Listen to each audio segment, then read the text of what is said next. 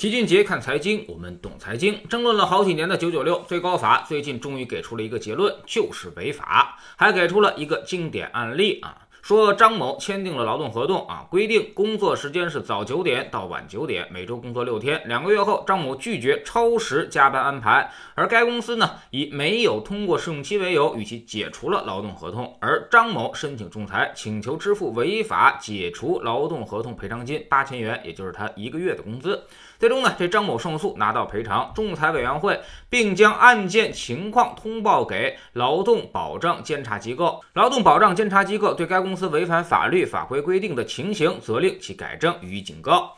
其实呢，这个事儿没啥好争论的。九九六历来就是违反劳动法，有明文规定，就是每天八小时工作制，每天加班不能超过一小时，因为特殊原因不能超过三小时，而且每个月还不能超过三十六个小时。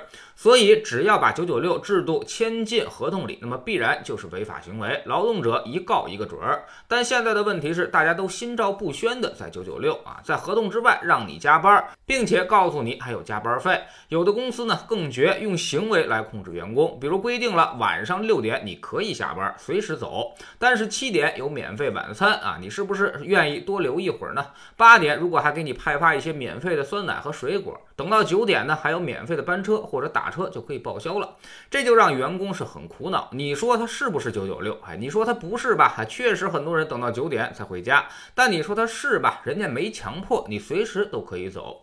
但大家其实都会算账啊。那么我六点下班挤公交回家，家再买菜做饭，折腾完了也差不多九点了，还不如在公司吃完喝完，效率更高。所以最后九九六在完全自愿的情况下已经形成了潮流，反而有人想走倒不好意思了。还有的公司呢安排周末加班。实行大小周制度，但是呢，加班费是日常工资的两倍，于是呢，很多人宁可平常请假，也愿意周末去加班。一来交通方便，二来可以增加八天的收入，一下子就让月工资增长了百分之四十。原来你赚一万块钱，一下就变成了一万四了。所以这个诱惑其实是很大的，以至于有些公司要取消大小周的时候，相当多的员工都表示不乐意，因为相当于大幅度的降薪了。甚至有些工厂员工都是靠加班费。来赚钱的基本工资呢都是非常低的。一旦一个工厂无班可加，那么就会大量的有人员离职。那么到底应不应该打击九九六呢？老齐认为确实是应该，因为如果再不管，职场内卷会越来越严重，而且也是严重违反劳动法的行为。保证每个劳动者的合法权益，就应该坚决严格执行劳动法。老齐之前有一个观点啊，一直就是九九六可能要区别对待，签到劳动合同里强迫的九九六啊，非常好认定。但没有强迫的九九六，你该怎么处理呢？目前社会的舆论压力之下呀，现在各公司已经是闻风丧胆了，开始主动的削减九九六的情况。一些加班文化的互联网企业现在更是强制性的在反九九六，也就是说。以前六点下班，你可以走，可以不走，但现在你必须要走。周六也坚决不允许员工到公司加班了。但你以为员工就轻松了吗？然而工作量其实并没有减少。很多人反映，现在还得把电脑背回家，在家里继续工作两到三个小时。其实背着抱着是一边沉的，而且还没有加班福利和加班费了。另外呢，原来的工作是两个人干，而现在保证大家都不加班的情况下，可能要加到三个人。公司如果要保证成本不提升的情，情况，那么就肯定会压降单个人员的收入了。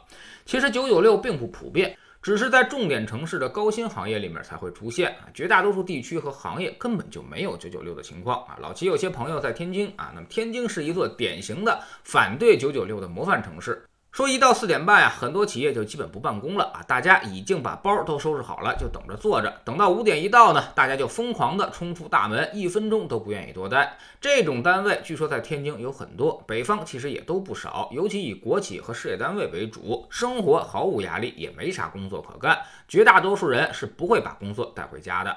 所以综合来看呀，我们可以得到一个结论：一、强制九九六必须要打击，这个给予法律高压打击是没有问题的。第二，自愿九九六现在也给予了监督和纠正，很快很多企业就会强制性的反九九六了。但是在这个过程当中呢，会让不少员工的利益反而受损。三是应该支持，因为绝大多数人是不需要九九六的，也不想九九六。个别企业、个别员工如果搞了九九六的话，会带来社会内卷的焦虑。所以，牺牲少数人的利益换来社会心态的平衡还是有意义的。但老齐也要提醒一下啊，共同富裕并不是大锅饭，不是搞掉了九九六，全世界就都变得平庸了。有些人呢，可能还是会把工作带回家去暗暗的努力。所以，社会始终是一场排位赛。老话讲，你要想人前显贵，就必须得人后受点罪。人与人之间的差距啊，其实就是在下班之后的三个小时之内产生的。你用来加班看书学习，而别人用来打游戏，那么一两个月是看不出什么差距的。但是坚持个三五年，那差距就会相当的明显了。在知识星球清洁的粉丝群里面，我们总说投资市场是一个重要的财富分配的场所，在这里肯定是知识多的收割知识少的，经验多的收割经验少的。之前很多人都是炒股啊，那么但是呢，投资的姿势却完全不对。所以最后把辛辛苦苦赚来的钱，心甘情愿的都交给了别人。我们总说，其实投资没什么风险，没文化才有风险。我们不但会给你结论，还会告诉你逻辑和原因，让你自己掌握分析的方法和技巧。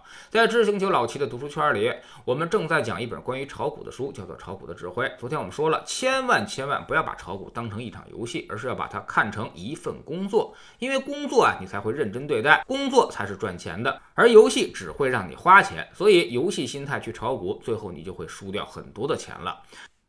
喜马拉雅的小伙伴可以在 APP 顶部搜索栏直接搜索齐俊杰的投资书友会。老齐每天讲的市场策略和组合配置，以及讲过的书都在这里面。读万卷书，行万里路，让自己获得提升的同时，也可以产生源源不断的投资收益。欢迎过来体验一下，给自己一个改变人生的机会。